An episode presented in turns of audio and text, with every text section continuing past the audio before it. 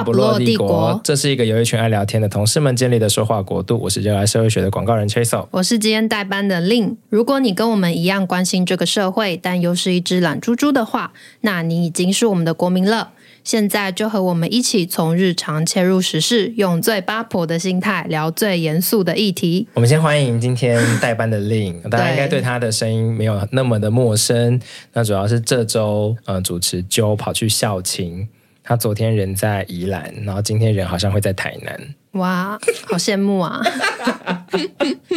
好，所以我们就抓了 Lin 来代班，所以这一周大家会很频繁的听到他的声音。那今天的来宾呢，我们邀请到了我半只手拉拔大的诗如。嗨，大家好。诗如现在担任的是广告的监制，对，其实各类型都有，比较赚钱嘛。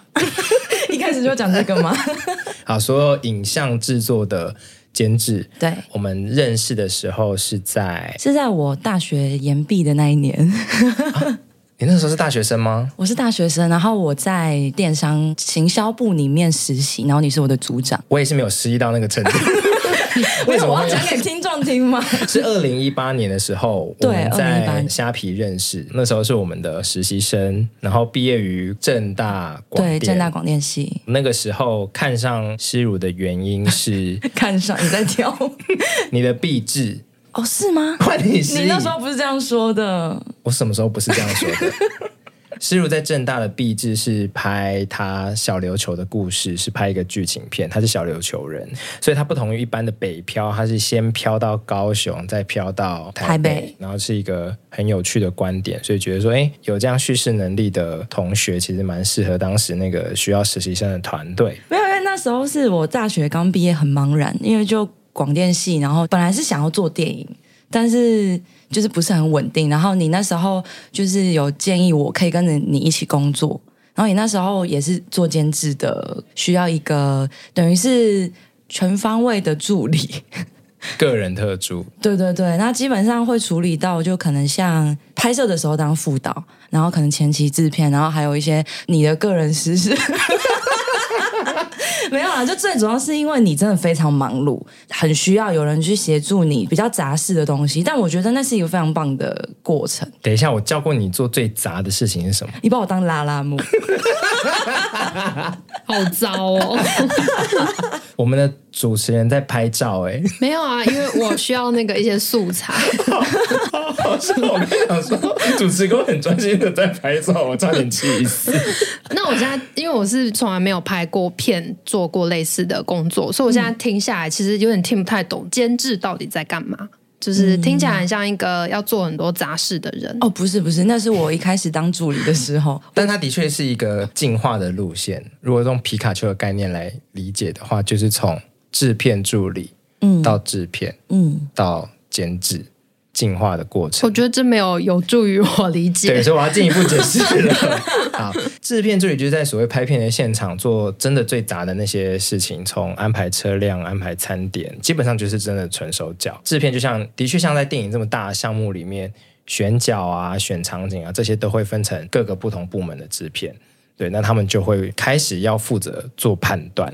嗯，他做判断的时候一定会有那个依据嘛。下这个判断依据的就会是监制跟导演一起讨论出来的东西，很大方向概念会是这样子。嗯、所以监制有点像是要通灵导演，还有客户哦，还有客户，然后去执行的人吗？基本上我的理解，我觉得他比较像是一个综合各方需求，然后他必须要找出一个最佳决策的一个角色。对，因为有时候导演就是那个创意，然后天马行空，不管预算的那个人。嗯，对，客户有的也不知道拍片的预算怎么样，所以他就是要负责让导演觉得自己可以发挥，让客户也觉得自己的钱花得很到位，嗯嗯，然后这一切又都在预算内。哦，那我理解了。嗯，对，所以，我们今天访问到就是一个要游走在各个部门之间的一个角色。啊，这一路往上升的过程里面，是如有成长痛还是？有发现到这个位置之后，发现身边作为监制的女性没有很多吗？监制其实女生算多，因为我觉得监制跟制片算是同一个脉络，啊，制片很常会是女生啊。哦，对啊。那你现在会摆出什么监制的样子吗？我觉得我刚好在一个转换期，可能要跟听众简介一下我的状态，就是。我之前原本是从监制助理、制片助理、制片开始当，然后中间可能也有当副导或者是操作小影片这样，就其实都在一个接收指令的位置，辅助的角色。对，辅助的角色。然后在当 freelancer 的时候，其实。基本上我们不太能推案子，因为薪水很不稳定，所以已经有养成一个尽量满足别人需求跟习惯被凹或是自凹的。所以我觉得要变成决策者的这个角色，因为我是去年开始。比较着重在监制这个工作。去年得到一个公司的机会，这样子。对对对对对对，就是在于这个角色要怎么样，因为他可能不是只有纯粹工作实务上的指挥而已，可能也牵涉到你要沟通剧组，或者是你要去理解。各方的需求这件事，就是因为这个是基层不太需要管的事情。对对对，就是风险评估啊，抓利润。因为可能有时候我们一支片假设是八十万好了，然后可能预算我们就我以前都会抓到很紧绷，所以就变成会出事。就其实可能我们抓六十万去拍，然后拍一拍结账的时候就发现，哎，怎么变八十？就就是还蛮容易 出现，这个事也出太大了，对，就蛮容易会没有赚到钱，那其实你就白忙一场。可是你其实是负最大的责任跟风险的人，不是只有就是没赚到钱这么简单，有可能你还要赔钱。嗯，好，那刚刚有聊到说你原本的梦想其实是想做电影。然后这应该也是我们的听众其实最接近的影视内容之一，嗯、广告当然也是。所以我们先聊一些生活中的东西。好，最近大家有看电影吗？有，我最近才去看，我最近看了好多。鬼家人你看了没？我看了，好好看。另看了没？我没有看那一部。怎么了吗？你为什么没有看？你不打算看？对啊，我打算等他上串流再看。哎，我们影视工作者心现在在淌血。严格来说，你还是有收到版税。吗？对啦，但是我我自己觉得，影像工作者的坚持会觉得，如果我今天是做电影，那我去设计电影，一定是表现的最适合，一定是在大荧幕上去呈现，因为会有很多细节，其实你透过串流小手机荧幕或是平板荧幕，嗯，对，其实就会有落差。当然还是希望是最完美的状态。还好，去年还前年，皮克斯的《青春养成记》嗯、就那个动画，它就是原本要上院线，嗯、后来疫情期间就改成上 Disney Plus，、嗯、然后这支片的石之宇导演跟他的团队。当时其实蛮抗议这件事情的，嗯、觉得动画片里面有一个很可爱的角色是红熊猫。哦，红熊熊猫。对，就类似的，反正一只毛茸茸的东西，嗯、你看那个毛就要刻得多细，然后让它那么的生动，结果最后上的是串流。嗯，但我就可以讲回来，我的这个职位有帮助我，因为我以前是做导演的时候，可能是比较以。就是创意为主嘛，所以我就会很希望自己的心血或是呈现是最完美。但是其实串流是一个很棒的平台嘛，而且是更容易传达的，所以其实换个角度想，也没有那么就是那么差啦。他们现在其实双管齐下，但当时是直接取消了院线。嗯、哦，这样是真的蛮可惜。因为通常比如说最近上的是《蚁人》跟《黄蜂女》，嗯，那大家看到影评。很多都给付的之后，可能就想说啊，算了，那我等一个月后迪士尼上线这样子。嗯，那你为什么不看《鬼家人》？我现在很好看呢，因为刚好不是我的取向吗？哦，太怪了，他们已经刻意选了两个国民老公了耶。可是因为我很少看。台湾制作的电影，嗯嗯，你上一部是什么？哦、我看了很生气耶！我看反校啊，怎么了、嗯？没有，我也是抱持的，就是我想支持他的心去看，然后我也选了首映当天。但是就是效果没有，就是符合我的预期，所以我后来决定，我以后就是选择在串流上面看。没有，其实我觉得看国片有个技巧，就是你不要抱着支持的心态，跟就是你一定要放低你的期待，就觉得哇很不错哎。我真的有帮他忙吗？但我在去看《鬼家人》之前，我有发了一个誓，就是我去看《鬼家人》前，刚好是看了《想见你》，因为我就很爱许光汉这样，然后看《想见你》就是天啊，太难看了吧。然后我就是录了一个线动，就说如果我二月十号去看《鬼家人》，他还很难看，我这辈子就不会再进戏院支持国片了。为什么不是再也不看许光汉的作品？啊？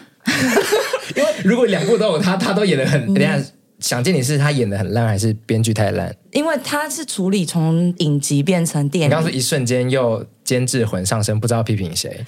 许光汉在想电影演的蛮烂的。其实我觉得那个角色到了电影变得很扁平。所以他们就没有办法呈现。然后其实像《鬼家人》，我觉得很棒的地方是，其他角色的刻画是很鲜明，就演员也很有发挥空间。但我非常可以理解你那个对于国片，就是你一直给他们机会，但是就像渣男一样，一直再次让你失望，所以你就会想要拒绝来往。以《鬼家人》来说，的确也没有太大的画面跟场面，嗯、所以如果真的。不是两位国民老公的铁粉的话，好像等串流也还 OK。嗯嗯，对，反正你在串流上支持，其实他也的确会有一点收益。啊，那你现在看这些电影会有职业病吗？哦，会耶，从不知道什么时候开始，已经没有办法真的完全享受影像。但我觉得会达到一个新的层次是，是就是除了看电影本身之外，我也好像看得到它的幕后。所以对我来说，是有两个故事在进行，很人格分裂的感觉。就值回票价，对，就是我花两百块可以看两部。就是像我可能看的时候就会看说，哎，他这个调度怎么做的，或者是镜头语言怎么怎么操作，就觉得哎，好像可以偷，很有上进心。对对对对对对。那今天找令来一起，除了代班之外，也是其实前阵子我们在拍一个展览用的影片素材的时候呢，令有来担任一个空服员的角色。对。好，那是你第一次拍片吗？对啊，第一次当主要站在摄影机前的人。哎，我之前有当过灵演呢。真正的电影的灵背景演员对背景哦，他们在那个剥皮寮把剥皮寮封起来，搭了一个假的夜市。嗯，我在那边演吃糖葫芦，然后他就说不能吃掉哦，会不联系，所以我就拿着那个糖葫芦，从晚上十一点到早上六点。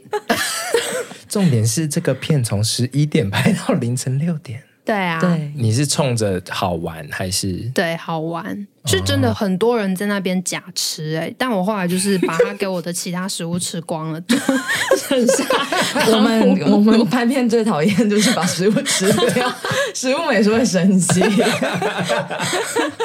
十一点到六点，整场戏，整场在那个有时候有换很多敬畏，然后嗯，对对对，哦、然后那些摊贩都是真的哎、欸。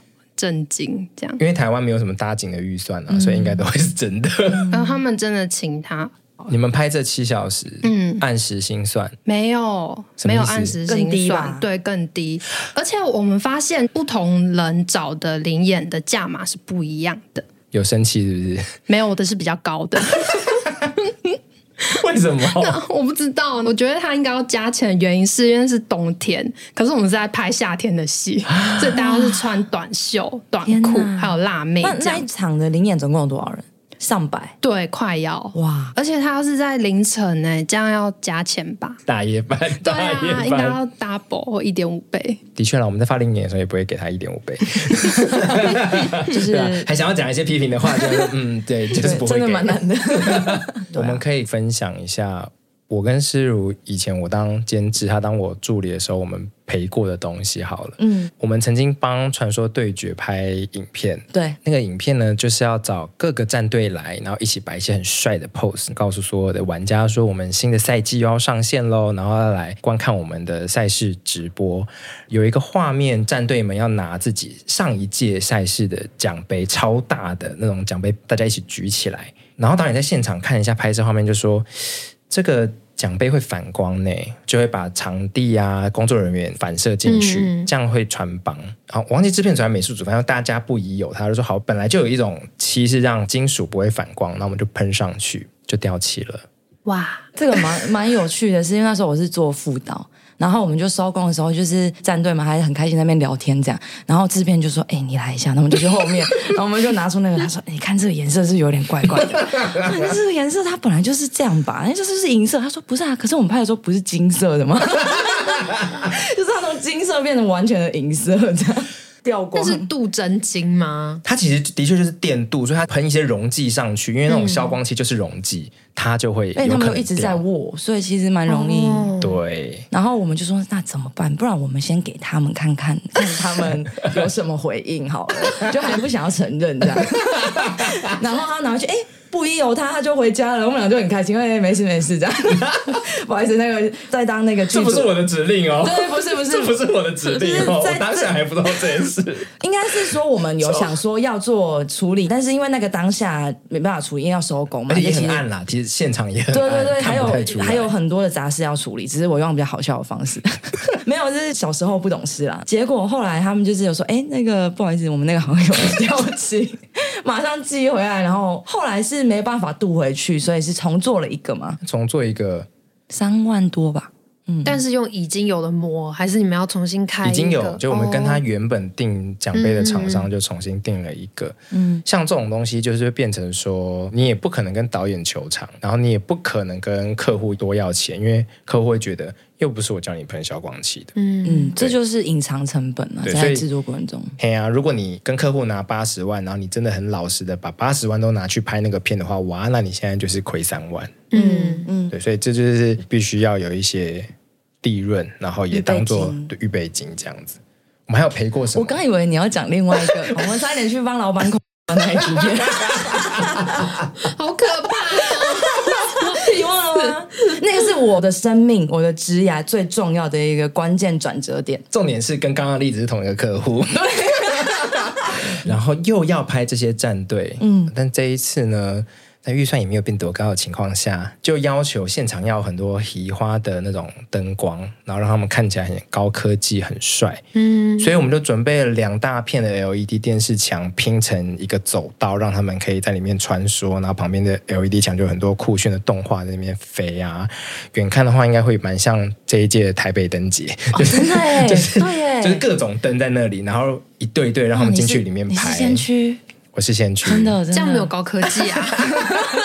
有啦，有高科技。然后我们那时候什么东西没算好，算到几乎要赔。反正那时候，因为我我也没有做过片场，何况是我制片经验也很少情况下，我们那时候去报价的时候，就是我可能原本想象的是，我租棚只要付棚的钱就结束了，但其实它有很多加构项目，就每一个都是钱，人力啊，然后还有电工。我记得那时候应该是，就是基本上把我们的利润还有我们两个的薪水都吃掉的情况。然后我就说：“天哪，怎么办？我们两个在做白工。”然后我，而且我那时候非常就是很害怕。是吗？我们最后没赚吗？呃，没有，因为后来有中间有一段过程，就是那个要去。的过程，你就是因为我们有请那个啊，因为他有认识，请了一个朋友，也是拍片圈一个弟弟，跟我们不一样，就是他非常海派，很江湖，嗯、然后他跟这些片场的老板们都很熟。然后我们这边愁眉苦脸，他说：“嗯、哦，我帮你去杀价啊，就把那些好几万、好几万杀下来。”对，就是有回到一个比较能接受的范围。当时那个弟弟就跟我们说：“啊，你手上有多少钱，就老实讲，嗯、老板就会帮你算好，嗯、或者说就直接 service 给你。”讲到报价，就是我这个职位会很需要报价价跟预算的部分。然后其实我一开始在做制片的时候，我就是超不会跟人家杀价的，就可能我只有这些钱，但是我很容易抓超过，就是实际上执行的费用，然后又不好意思跟人家开口。但现在就也是因为经历那个事件，我记得你那时候跟我讲一个很重要的话。什么？我记得我完蛋了，我讲什么？应该是说我之前在跟你合作之前，就是你是一个赏罚分明的人。我才没有罚过你，摩羯，我才没有罚过你。没有，你的罚是那个精神上的虐待。就是很不想要辜负你的期待，所以这件事情就被放了很大。然后那时候我甚至还有一点不太敢跟你揭露全貌，这样 我怎么那么喜欢藏事情呢、啊？结果后来就是你知道之后，你就没有骂我说什么啊？那你赔我钱什么的？你那时候只有说一件事情，就是啊，这件事情我们就是第一次做，我们本来就是来学习的。想起来了吗？想起来了。所以我在往后不管操作什么，我突然就觉得，哎，反正我本来就是要来学习，或者是我本来就是因为我第一次做，所以我。就是要知道我以后要怎么做，就还蛮有趣的一个经验。虽然看似就是，因为也跟大家讲，就是在那一次骗子之前，我跟施如做的都是一些，比如说所谓的加景棚，就是一个长得像家的室内空间，然后那个预算都很好抓。嗯、我们没有租过什么百来平的电影片场，那也没有在里面架过 LED，也没有架过台湾灯会。就我们怎么敢做？里面每一个项目我们都不熟。对，但我们把这个案子接下来，然后也这样提案了，这可能就是一开始错的地方，然后还拿到了，对，怎么会这样？对，疯子。对，当时的确会觉得没有什么好责怪，就幸好你提早讲，嗯，就还是有把这件事情讲出来，然后说哇，有个十几万的缺口，要想赶赶快补啊！我说再不讲就完蛋了，赶快讲吧！我突然脑中好多画面 塞住我，回忆涌现吗？对。然后刚刚那个说要帮老板 的玩笑，就是在这个发现财务缺口之后，我们想说，因为我们就一直在想解法，比如说，因为其实我觉得拍片，我们很想要去玩排列组合，嗯，预算就这么多钱，然后我就想，哎，这边可以省一点，拿去补哪边，然后就发现完全没有东西可以拿掉，那我们只能去控。怎么办？未成年人听众，你们就自己大概知道是一些大人的手段。好，那反正讲到这里，就是所有的自由工作者，其实不管你是不是拍片的，报价真的是一个学问。嗯、我们这种读一般大学出来，我跟你讲，就是真的是比较不海派、不江湖。其实像令有办过绘本画展，然后像我不知道做一个绘本到底要做多久。那以我们这种很不会做生意的人，报价可能就一开始想要大方，就说：“哎，不然。”什么四十页？那你你报价看看，然后我们再讨论。那结果他报一个一百万，然后 完蛋了。啊、我要报，我要报。对，那可能就发现啊，做一个绘本要这么贵啊，然后这时候才来杀价，那其实就会变成你尴尬，对方也不是很舒服。嗯、对，但其实这还是很难。我觉得尤其在我们这个行业，就是因为我角色是我需要报价给客户，我同样也会收到其他就是我的剧组的部门的报价，对的报价，然后我就是。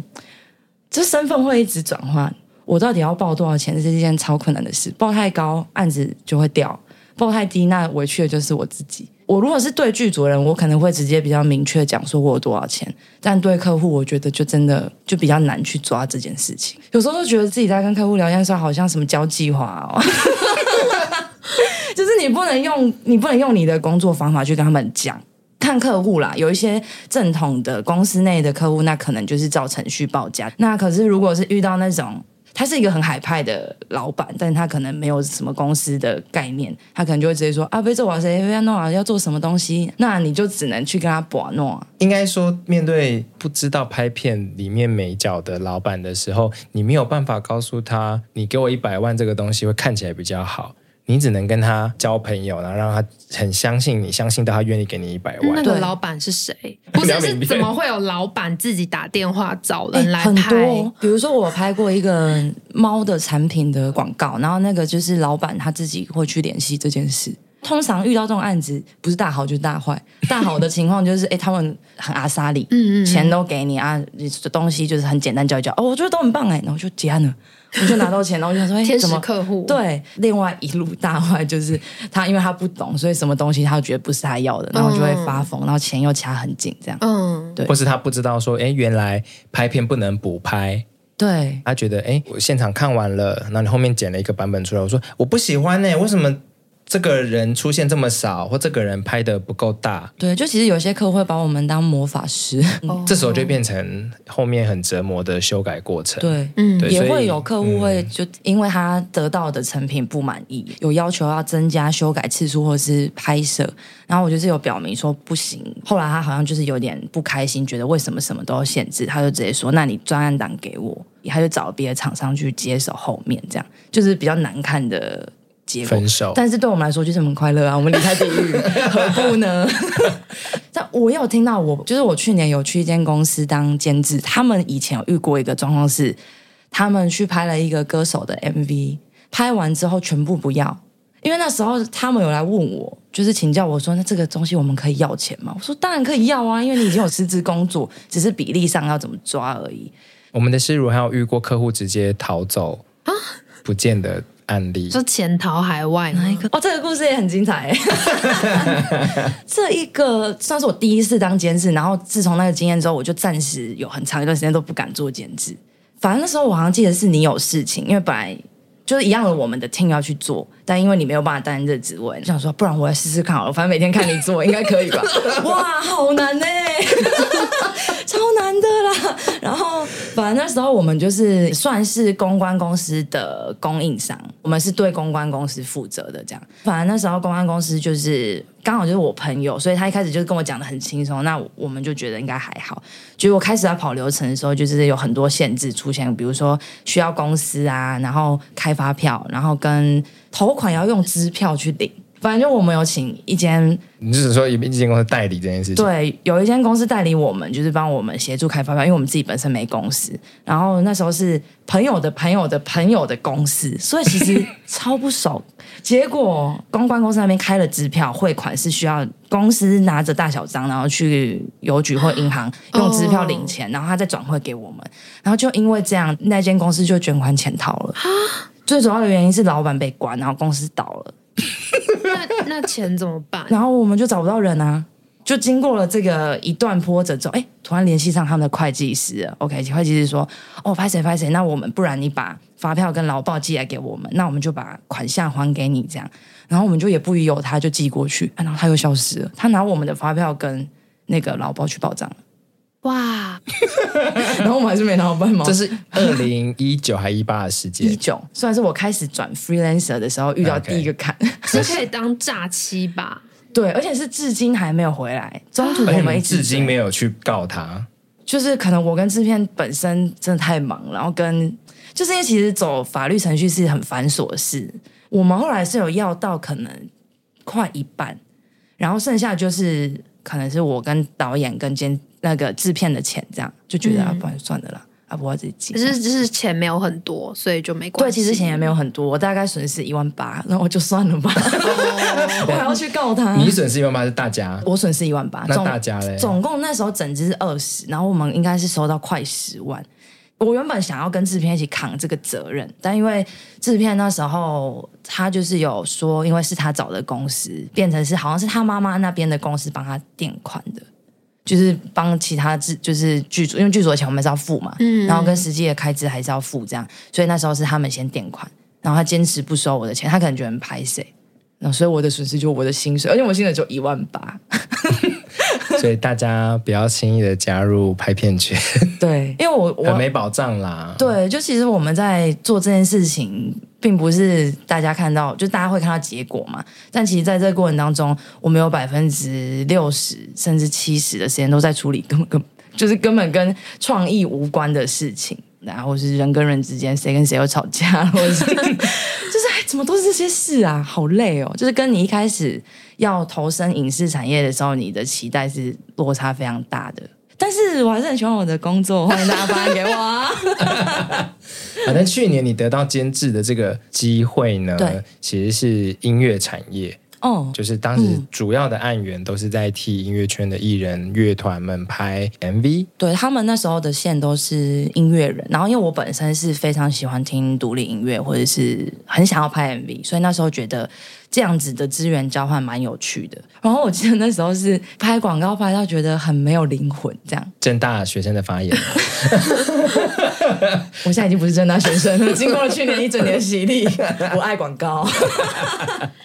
没有，就是应该是说，我觉得广告还是有它有趣的地方，但是对我来说，我会想要尝试各种，因为其实我觉得那是一种呼吸的空间嘛。就有时候你拍 MV，有时候你拍，我也有去拍短片，会有不同的收获啦。就从商业到创作，嗯，对对对，因为一直做商业其实也蛮疲乏的，你要一直去想什么东西会爆，什么东西会炸，还有客户可能会有一些很刁钻的需求，其实是。蛮消耗的，但你原本是做导演，其实我的导演经验没有很多。我大学毕制就是我第一次当导演，嗯，然后进虾皮的时候，就是被强迫当了很多导演。我不想为女性代言，但我先提供我局外人的看法。我认识的诗如呢，是一个在关键时刻很容易对自己丧失信心的人。诚如刚最开始所说，我看上他的就是他导演的能力嘛，他正大的毕制找进来。在我们虾皮影音 team 的工作，也的确是担任很多小废片的导演，嗯，不一定是什么很大的剧情或干嘛，但对我来讲，我就是一直很想把这些机会给他。然后，即便他做了这么多次，他都还是会说：“我可以吗？我是个好导演吗？我能当导演吗？” 他他可能就会问这个问题。然后后来跟着我出来做我的助理，然后。嗯，可能也看着怎么做监制，等到自己做上监制之后，还是会问一样的问题：我可以吗？我可以当监制吗？这样子，我刚好有一些体悟啦，就是 突然，我我现在有经历这几年，因为一开始我是连能力都觉得很没有信心，因为以前是完全没拍过片，然后就被带入行这样。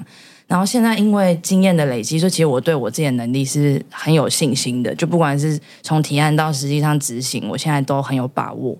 反而现在的思考点比较转换成，作为一个这个职位，它其实是一个决策者。那我一直在寻找什么是我我的最佳方案。我又会有一种内内心可能有一个小共产党，就是 什么啦？什么意思？就是开玩笑的，就是应该是社会。主义者，那怎么样也照顾到下面的人？对对对，因为我知道我们这个产业就很辛苦，然后我自己以前也是从非常基层开始做起，其实也很受，就是一开始工作的时候，因为我那时候跟缺手工作，他就给我非常合理的薪水，他是非常照最基础的这个。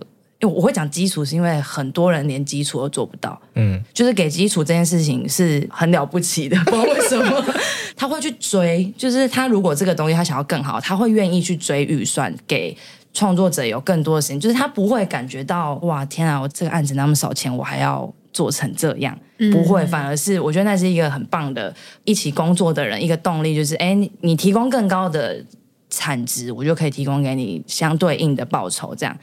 因为我给我自己的期许，可能也不是说标准比较这样讲，好像有点矛盾。如果大家检视我的行为怎么办？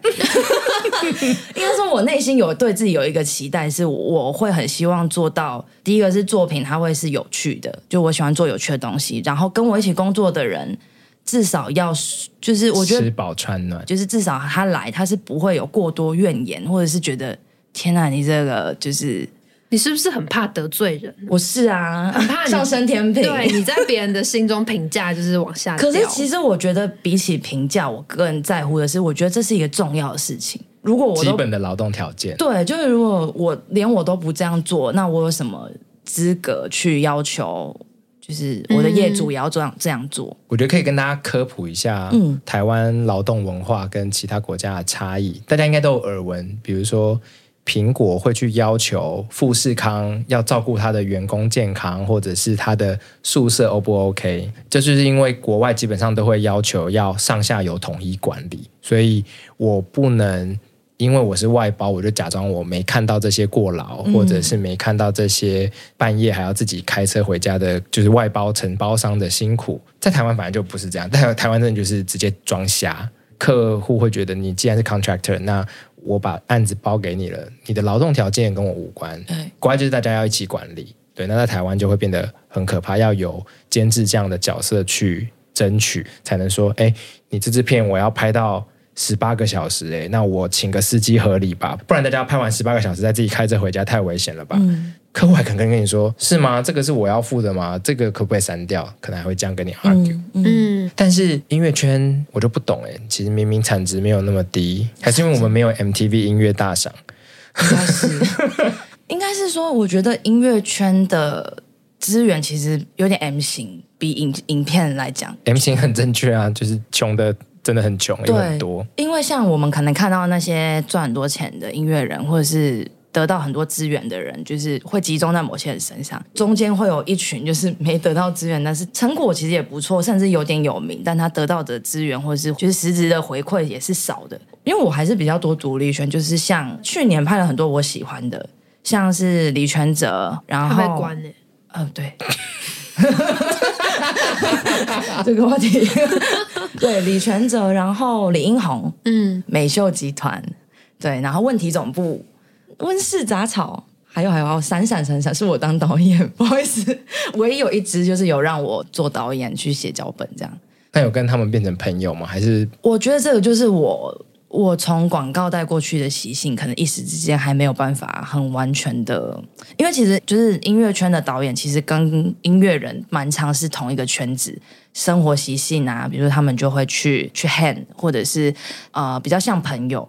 可是我在做广告的时候，我跟客户不会真的是朋友，就是我们还是以比较工作上的关系这样。然后我本身也不是那么 social 的人，那也可能是因为这一个 social 的关系链，让他们就其实他其实是没有办法用合约啊，或者是、嗯、对那些去制衡，对对对，嗯、或者是自己拿钱出来。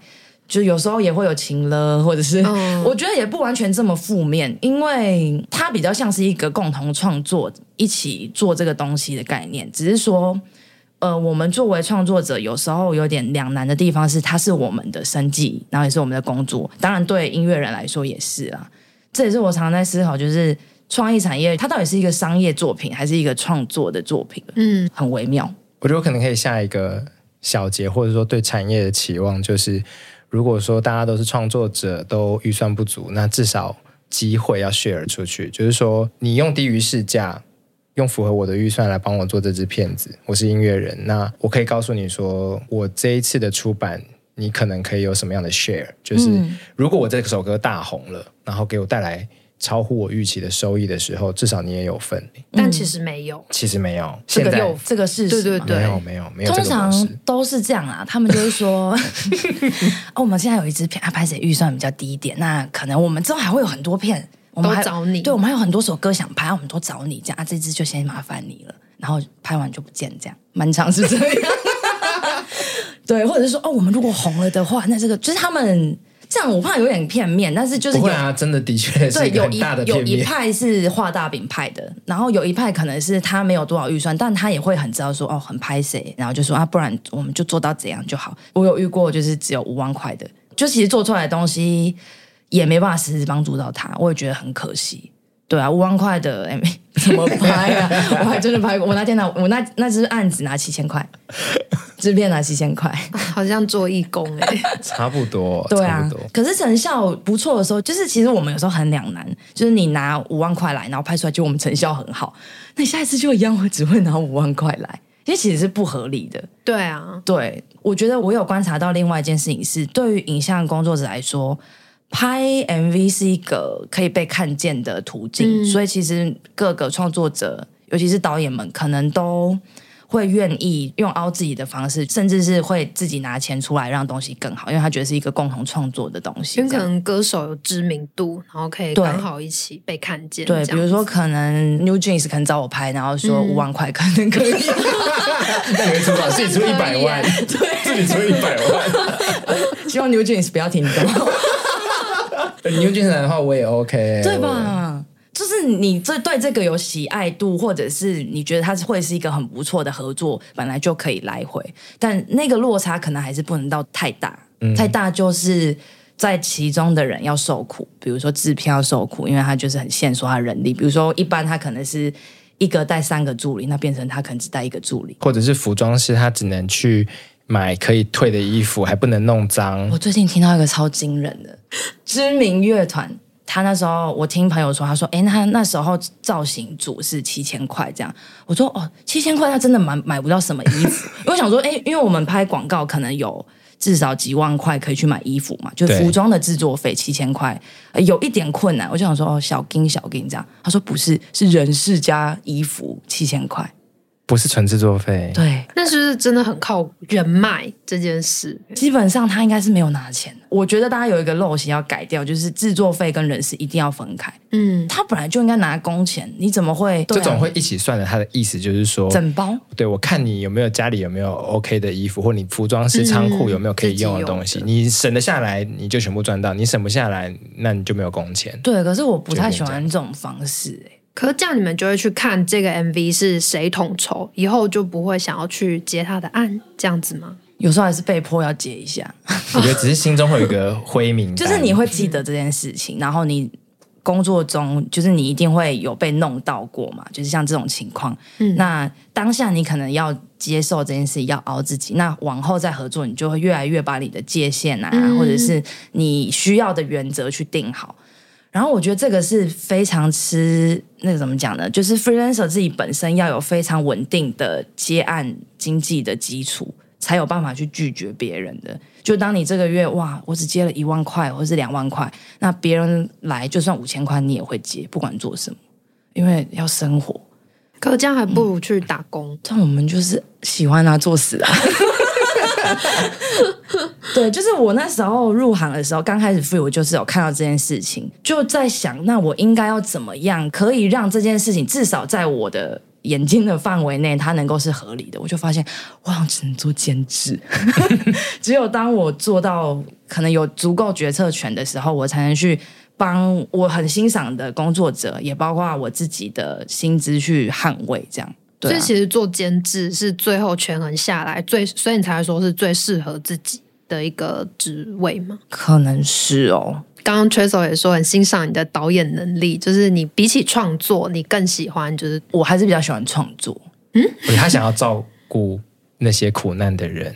你说等改变了这个产业，我是业界关系，因为导演没有在管别人的苦难，对。导演就会、哦、对啊，对啊，导演就会说，哎、啊，我想要在、嗯、我们遇过个导演，他就会说我要在十字路口，在内湖下班时间的十字路口、嗯、撒球池里面那种球，嗯、他想要一个很欢乐的氛围，然后让 KOL 在十字路口那样撒那个球，然后在趁绿灯的时候赶快把球捡全部捡回来，这一切没有封路，没有挡车，都要在绿灯的时候进行，会被警察抓走吧？会被扒。会被疯狂的扒，也可能被撞，也会有危险。但他不会去，的确那不在他的顾虑范围内。但有时候就会觉得，可能还是要尽一点人情。应该说，监制或制片就是会看到大家苦难的人。对，所以我意思是，这两个是很互相牵制。在这个产业是互相牵制跟合作，才能让这个作品诞生嘛。对，但它非常的矛盾，而且你明明喜欢的是导演，但最后走到现在你是监制。对，我觉得这可能来自于一个是兴趣，嗯、一个是安全感。做监制让我有安全感。但我觉得这个同理心的确会让他有一点点难好好当导演，因为他在想每一个画面的时候，他就想到后面的成本、后面的苦难、对后面的这些煎熬，他就会限缩自己的想象。对，比如说我在拍的时候，他就跟我说：“哇，这个东西很难找。”我说：“啊，不然我改好了，马上一秒改。”所以为什么看到那么多线上导演都是男性？因为他们的同理心真的比较低。原来是，请扩成我这句话，就是我觉得他不是刻意的要伤害你，是他真的没有想到原来后面有这么多苦难。耶、yeah,，我要这个，耶、yeah,，我要那个，然后你就看到好多创意喷发出来，然后那些苦难跟折磨是别人去承担。确实我，我也没有骂导演们哦，我们要骂导演们。帮直男导演就是说句公道话，对，因为我我我就是跟了很多直男导演一起工作这样，然后我我其实很欣赏他们在某些创意的上面是无拘无束这件事情，因为只有无拘无束，你才有办法去挖掘有趣的东西嘛。嗯、对我来说，这件事情是。我自己做不到的，就是我自己坐在那边想，我一定是顾虑半天。对，然后我就发现，哎，那我这么爱顾虑，我是不是就很适合来帮他们顾虑？嗯、的确，这个就是喜欢跟擅长的事情。女性的导演合作过吗？有吗？有吗？哎，我跟女性导演很不太合。怎么说？就是不太合。有有有原因吗？我觉得也不一定是性别影响，但是在我的经验里面，因为我跟女性导演合作的次数也不多，嗯，可能就一一两次。哇，帮我要笑。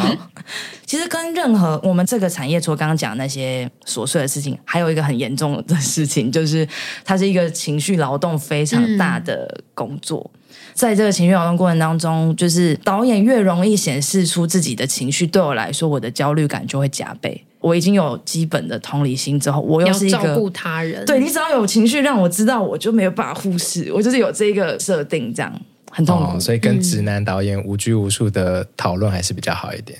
就是至少他很简单，或是我私底下弄他，他也不会发现。听到了吗？私底下弄他是一个很重要的那个报复，就是怎么讲，舒压吗？很舒压，就我不是很大的那种弄，嗯、就是比如说，因为我一定是要顾剧组的，我不可能只顾导演一个人。那导演一定会有很多需求，那我如果直接的拒绝他，他可能会有很多的情绪反应，嗯、我一定会包装他。可是女性的导演可能会意识到，那他还是会有情绪，嗯、类似这样啦。如果其中一个面向是这样。那最后，我们也请师傅分享一下，在当监制也一年多之后，现在要开始自干了，就是要开始自己干、自己干、自己营业，期待吗？其实我觉得没有什么不同。从我做自由工作者，其实他本来每一个自由工作者，他都是自干的人，好 对，就大家都是一个个体，对，独立的组织这样。我觉得比较不同的地方，应该是公司是一个对我个人来说，它是一个可以就是把作品跟 credit 留在自己身上的方式。因为可能我自己接案，就算已经做到监制，制作公司找我这件事情，还是在公司身上。就更不用讲说，其实很多时候大家只会看导演嘛，导演或是公司这样。嗯、对，那我觉得如果是在我自己开公司，我我因为我还是有在想创作这件事情。然后我觉得有公司，我也比较能够去，如果比如说有短片计划啊，或者什么的，其实公司是可以去申请或是贷款的。因为我已经是单枪匹马的人，所以我需要让我自己能够扩大我的资源。也因为公司的关系，我也许可以触及到更多不同的可以合作的人。那公司名称取好了吗？对，所以大家可以帮帮我。如果你想要被看到的话，就是林诗如有限公司就好啦。可是谁会放名？我觉得我看到放名者公司的时候，不太想合作，就觉得这个人好个人，好自我。你可以参考上一集花花他的做法。哎，对，他是怎么？他是晒太阳，他就希望说大家都温暖的感觉。对，希望他在这这个地方工作有被。太阳照到的感觉，哦，嗯，还是你叫薪资平权有限公司？观世音，影视观世音，原本有在那个 候选清单，业界观世音股份有限公司，没有，因为其实我有想了几个，就是用我的名字改编的，比如说什么万事如意。等一下，等一下，那你你好好讲，然后我们用现东青的大学。好啊，好啊，OK 啊，可是我明天就要去送了，我，我们早上见。就比如说万事如意影像有限公司。然后如影随形，我觉得如影随形是我蛮有感觉，但有点就很恐怖的啊，真的有点就是原来有这个意图，好像应该要问别人的。其 实我原本想象是如是我的如，就是如影，就是哦影视的影，对，就是我的拍片的公司。然后随行是叫我，我马上行动。